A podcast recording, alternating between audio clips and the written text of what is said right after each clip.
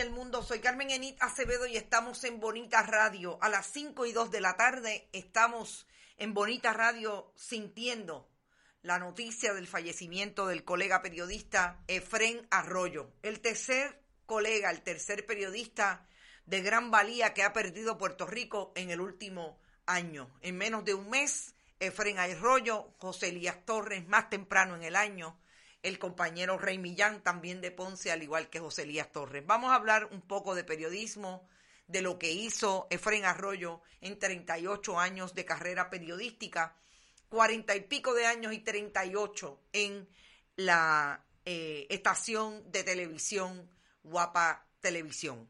Vamos a hablar hoy y tenemos para hacer los análisis ah, con el compañero Juan Hernández y vamos a hablar ¿De qué hará el Departamento de Justicia y Domingo Emanuel y con Rafael Machargo? Está siendo referido, fue referido esta mañana a el Departamento de Justicia para que lo investiguen por conducta antiética, pero también por conducta que puede rayar en el conflicto de interés. No solamente él, el asesor del proyecto Sol y Playa en el área de la playa Los Almendros de Rincón y un funcionario que comparte agencia OCPE Oficina de Gerencia y de Permisos y el Departamento de Recursos Naturales. Vamos a hablar también de cuál es la posición o cuál es el análisis que hace Juan Hernández con relación al caso de la Guardia Nacional y la posibilidad que haya violado ese cuerpo militar por lo menos cuatro disposiciones del reglamento para disposición de eh, para la disposición de neumáticos de la, del propio Departamento de Recursos Naturales. Más fuego para Rafael Machargo. Y también vamos a discutir un excelente video de un minuto en que la diáspora puertorriqueña, esa que vive en cualquier parte del mundo, sobre todo los que viven en Estados Unidos, le están demandando a sus congresistas. Miren para Puerto Rico, Puerto Rico no se merece a Luma, pa' afuera Luma. Vamos a traer el video que así lo establece. Pero antes, como siempre, compartan, compartan, compartan. Recuerden que estamos en bonitasradio.net. Allí pueden donar a través de PayPal y tarjetas de crédito.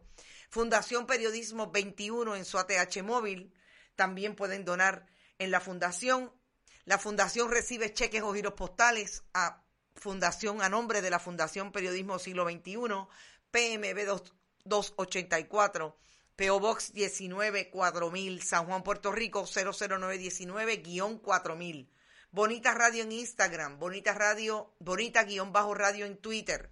Gracias también a que estamos en Spotify, iBox y iTunes. Tenemos suficientes shares o compartir desde allí también y audiencias en todas partes del mundo con los podcasts.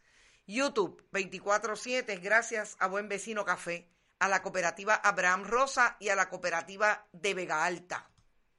Juan Hernández, bienvenido a Bonita Radio una vez más. ¿Cómo estás? Muy bien, muy bien. Este, en franco proceso de recuperación después de unos percances de salud, este, que nada tienen que ver con el COVID. Este, eh, unas libritas menos, pero hay quien dice que me veo más guapo. Ah, bueno, eso siempre es importante. Juan, nos sorprende la mañana con la partida de aquí, de este mundo como lo conocemos hoy, eh, de Efren Arroyo.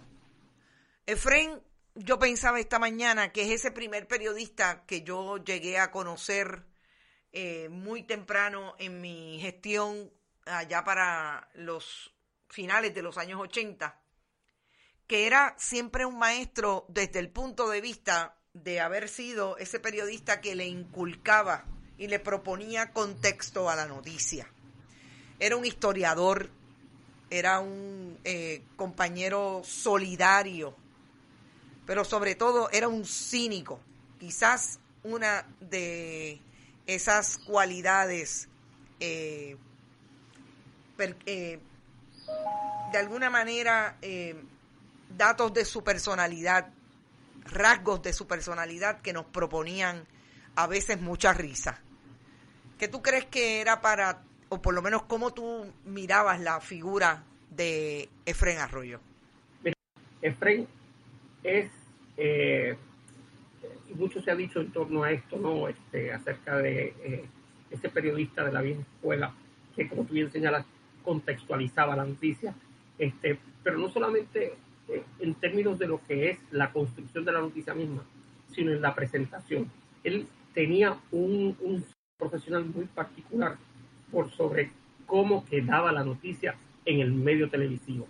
Él era un hombre correcto en el lenguaje, correcto en la construcción de la noticia, pendiente de los valores de producción, pendiente de sus videos.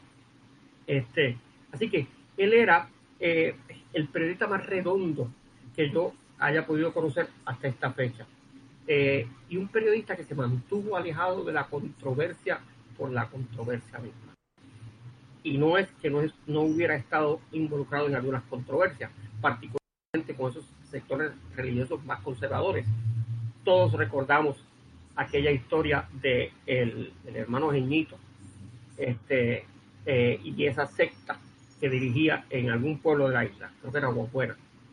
Este, eh, Efraín nunca le, le rehuyó al conflicto, pero el conflicto contextualizado, fundamentado en los datos, fundamentado en la noticia. Ese tipo de periodista es, podría considerarse